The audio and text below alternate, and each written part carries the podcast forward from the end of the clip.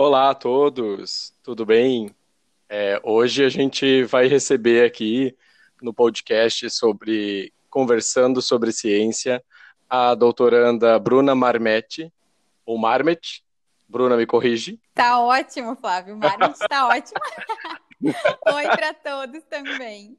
A Bruna é nutricionista, né, doutoranda é, na Universidade Federal de Ciências da Saúde de Porto Alegre e trabalha, pesquisadora então, e trabalha né, nas questões de saúde ambiental e, sobretudo, de poluição atmosférica. A poluição atmosférica, que foi o nosso primeiro bate-papo, né, no Conversando sobre Ciência, é, onde a gente falou um pouco sobre a questão da, da, da pandemia da Covid, o impacto né, da, da pandemia da Covid é, sobre a poluição do ar. É, falamos especificamente sobre um estudo de caso que foi feito em Recife. Então, é um assunto extremamente interessante para a população como um todo. É um assunto extremamente interessante, né, é, atualmente, né. Uhum. Então, eu convidei a Bruna, tá, que tem bastante coisa legal para falar para a gente sobre essa temática, tá? Seja bem-vinda, Bruna. Muito obrigada, Flávio. Agradeço demais pelo convite, especialmente para falar sobre uma temática que é tão relevante nas nossas vidas, né? Sim, é, exatamente. Eu sou muito suspeito, né, para falar, mas eu acho fantástico. É uma área que, que tem despertado bastante interesse nos últimos tempos, assim. Sim, verdade. Bruna, é, quando a gente fala, semana passada eu comentei no, no, primeiro episódio do podcast falando sobre poluição do ar, né, o impacto que isso poderia ter, o impacto da pandemia, né, é, e, Sim. e eu queria que você conversasse, você como uma estudiosa, uma cientista, uma pesquisadora na área, que conversasse e falasse para o pessoal por que, que a gente deve se preocupar com a poluição do ar. Uh, sim, Flávio. Por quê, né? A, a poluição do ar, a gente sempre fala que ela é uma ameaça invisível, porque a gente não consegue ver muitas vezes a poluição. E nós acabamos respirando um ar poluído sem saber. E a gente brinca aqui com água, a gente pode escolher em tomar uma água não poluída ou poluída. A gente compra água. Agora, ar a gente não compra. E a gente precisa respirar. Independente da qualidade que o ar se encontre, nós vamos respirar. E falando um pouquinho sobre os dados, uh, atualmente, nove em cada dez pessoas habitam locais com elevadas concentrações de poluentes. E a inalação desses poluentes, ele contribui tanto para o desenvolvimento quanto para a progressão de várias doenças. Eu vou citar algumas aqui: doenças respiratórias, doenças cardiovasculares, diabetes, câncer e também algumas não tão prováveis, como por exemplo, infertilidade. Além disso, a Organização Mundial da Saúde estima que 8 milhões de mortes precoces ocorram decorrente dos efeitos causados pela poluição atmosférica. Nossa. Então, só para a gente ter uma noção. É, né, muita gente que morre, né, em função da poluição atmosférica. É muita. É muito alto o número, uhum. né? É, Bruna, aí, aí tu comentasse agora que, por exemplo, 9 a cada 10 pessoas vivem em locais uhum. com altas concentrações de poluentes da atmosfera e esse número, né, que de 8 milhões que chama bastante atenção, né, é, relacionado a essas, essas doenças, provavelmente, né, mas dentro da população Sim. como um todo, existem grupos que são mais ou menos afetados pela poluição do ar? Sim, existem. Uh, toda a população acaba sendo afetada, né? Mas alguns grupos eles são considerados grupos de risco, como por exemplo crianças, idosos, pessoas que tenham alguma doença já existente, sendo que é, vale lembrar que a obesidade está incluída também como uma das doenças que torna a pessoa ser mais suscetível aos efeitos causados pela poluição. E também tem aquelas pessoas que são expostas de forma ocupacional, ou seja, que acabam sofrendo uma exposição a poluentes durante a sua jornada de trabalho que muitas vezes é longa, né? Então é um tempo muito grande a uma exposição maior do que a normal. Muito interessante, né? Porque pega os extremos aí, né? As crianças, os uhum. idosos, aquelas pessoas que estão no seu ambiente de trabalho e também pessoas que são mais vulneráveis, né? Com doenças aí, como você falou, a própria obesidade, né? É. Exatamente. E, e, ou seja, né, é uma, é um, e aí o que tu falaste anteriormente, né, é que a gente não tem a opção de respirar ou não respirar, não está no nosso catálogo, Sim. no nosso menu de opções, né, é, acaba que a poluição ela vai estar em em todos os lugares, né? Então, difundido em todos os lugares, né? Essa dispersão deve Sim. ser muito facilitada. Né? Então, quando a gente vai na padaria comprar um pão, quando a gente vai trabalhar, quando a gente vai né, pegar um ônibus, fazer uma atividade física, é, caminhada, uma corrida, uma pedalada, né? Que, que hoje em dia está muito na moda, né? É, o pedalar, Sim. o praticar atividade física, a gente assiste todos os dias, vê todos os dias e pessoas fazendo, é, pessoas falando o quanto é bom né, fazer esse tipo de atividade. Né, é, e especificamente nesse caso da atividade física, né, é, nós estamos. Eu adoro correr, por exemplo, você sabe disso, né? É, é, no fato da gente estar se exercitando para melhorar a nossa saúde, a nossa qualidade de vida, será que a gente viver num ambiente poluído e, pra, e se expor ao ar livre, né, fazendo atividade física, é, ao mesmo tempo que a gente está é, buscando benefícios, a gente não pode estar se expondo aos perigos, né? É, isso, isso é verdade ou isso, uhum. isso é uma coisa da minha cabeça, assim, né? É, é, o que tu tem para falar sobre isso? Sim, sim, é verdade. Inclusive, essa, eu, como tu, eu também me exercito ao ar livre e eu estou trabalhando com isso especificamente no doutorado, né?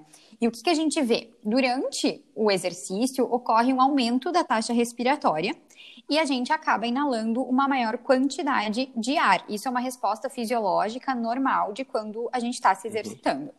No entanto, se aquele ar estiver poluído, consequentemente a gente vai inalar uma maior quantidade de poluição. Mas o que, que, se observa, né, com relação então aos benefícios do exercício?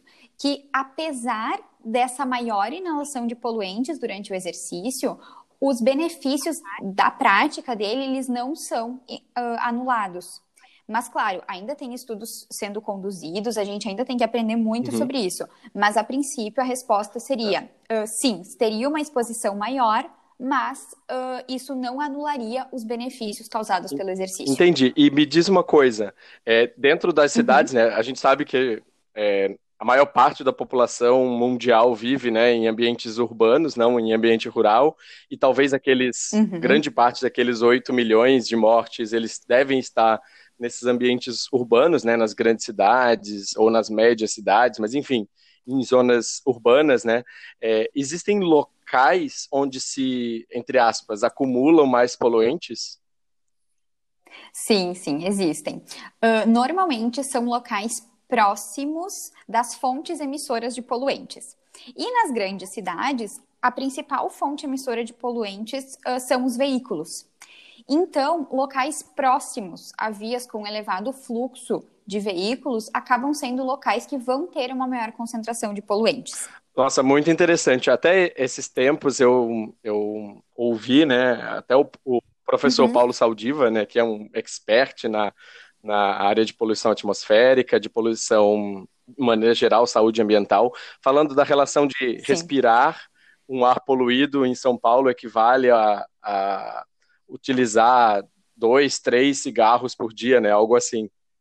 Sim, uhum, tem uma relação. Ou feita. seja, né, você sequer chega perto de um cigarro, mas o fato de você residir num determinado local já te, te configura como alguém que está colocando para dentro do organismo é, é, poluentes, né? Exatamente. E, de novo, sem querer, Sim, né? Sem opção, né?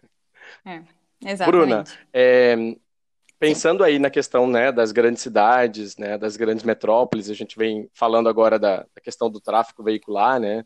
É, se a gente continuar uhum. no ritmo que a gente está, tu acredita que em breve nós teremos uma população muito adoecida em função da, da poluição atmosférica ou de outras questões também, né, que a urbanização traz, né, em grandes cidades como Porto Alegre, como São Paulo, como Rio de Janeiro? Sim, sim, eu acredito. Uh, porque as grandes cidades, como você até já comentou uh, durante a nossa conversa, elas tendem a ter uma piora na qualidade do ar. Eles realmente têm maiores emissões de poluentes e um, uma maior concentração de poluentes no ar.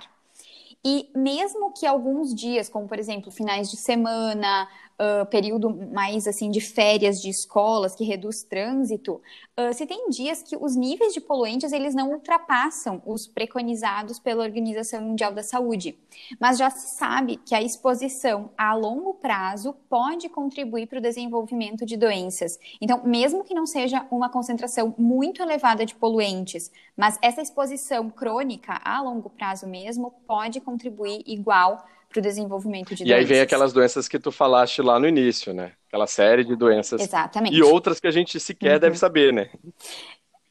Bem isso, que provavelmente a gente ainda vai descobrir. Pois é, então é, é um assunto, é, como eu falei lá no início, né? É um assunto extremamente intrigante, um, um assunto extremamente atual, né? É, e que a gente, uhum. como a Bruna bem frisou lá no início, que a gente não tem é, individualmente, assim, né? Muito controle, porque a gente não compra esse ar que a gente vai consumir, né, inalar. Né? É, mas pensando nesse contexto, existe alguma saída para a gente conviver com a poluição do ar? É, falando especificamente de áreas urbanas.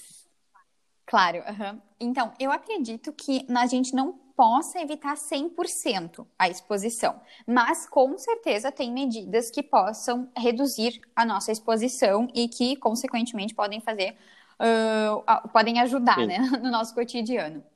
Uh, alguns exemplos: evitar andar, circular ou, inclusive, fazer exercício em locais próximos a vias de elevado fluxo veicular ou próximo de áreas industriais, que a gente sabe que vai ter uma concentração maior de polu poluição. Uhum. Uh, e também a gente pode contribuir fazendo a nossa parte em reduzir a emissão de poluentes sempre que possível, Sim. né? Trocando o uso de veículos, carro, transporte público, pelo transporte ativo, como caminhada, andar de bicicleta, que você bem falou que está sendo muito utilizado. Uh, e optar, então, por esses, esses meios de transporte que nos favorecem escolher os caminhos que tenham menos trânsito de veículos e, consequentemente, uh, caminhos com menos poluição. Muito interessante. E, Bruna, uma coisa que também que a pandemia, voltando à questão da pandemia, nos uhum. ensinou, né, é que a gente tem que procurar locais próximos às nossas casas também, né, para fazer as coisas. Então, eu não, eu não preciso atravessar a cidade de carro para fazer compra se eu tenho uhum. um mercado do meu lado, se eu posso pedir em delivery, né? Então, são coisas realmente que vão melhorar. Claro, com certeza. Com certeza, com certeza. Bruna, só para finalizar, porque eu fiquei extremamente curioso, uhum. e acho que as pessoas também vão ficar curiosas, é, você poderia conversar Sim. um pouquinho sobre a sua pesquisa, seu trabalho de doutorado ou mestrado, algo que. Posso. Para a gente ver o que, que vocês estão fazendo na, na Universidade Federal de Ciências é, da Saúde de Porto Alegre, né? Porque muita gente vai ficar curioso uhum. para quando falou que está fazendo trabalho na área. Sim, sim. Uh, bom, eu, o meu mestrado foi na área de poluição atmosférica, mas foi na parte experimental, em que a gente avaliou uh, a utilização de um suplemento antioxidante, se seria capaz de reduzir estresse oxidativo em ratos expostos à poluição. Uhum. Uh, e fazendo exercício, né? E na época nós vimos que o exercício ele acabou sendo melhor do que o suplemento. E aí daí surgiu a ideia de investigar os efeitos da poluição durante o exercício uhum uh, em vários desfechos em saúde, né?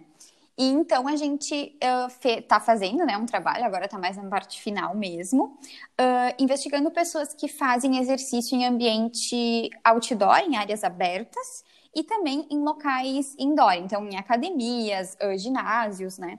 E comparar para ver se eles têm uma maior exposição à poluição por fazerem exercício e investigar alguns desfechos de saúde.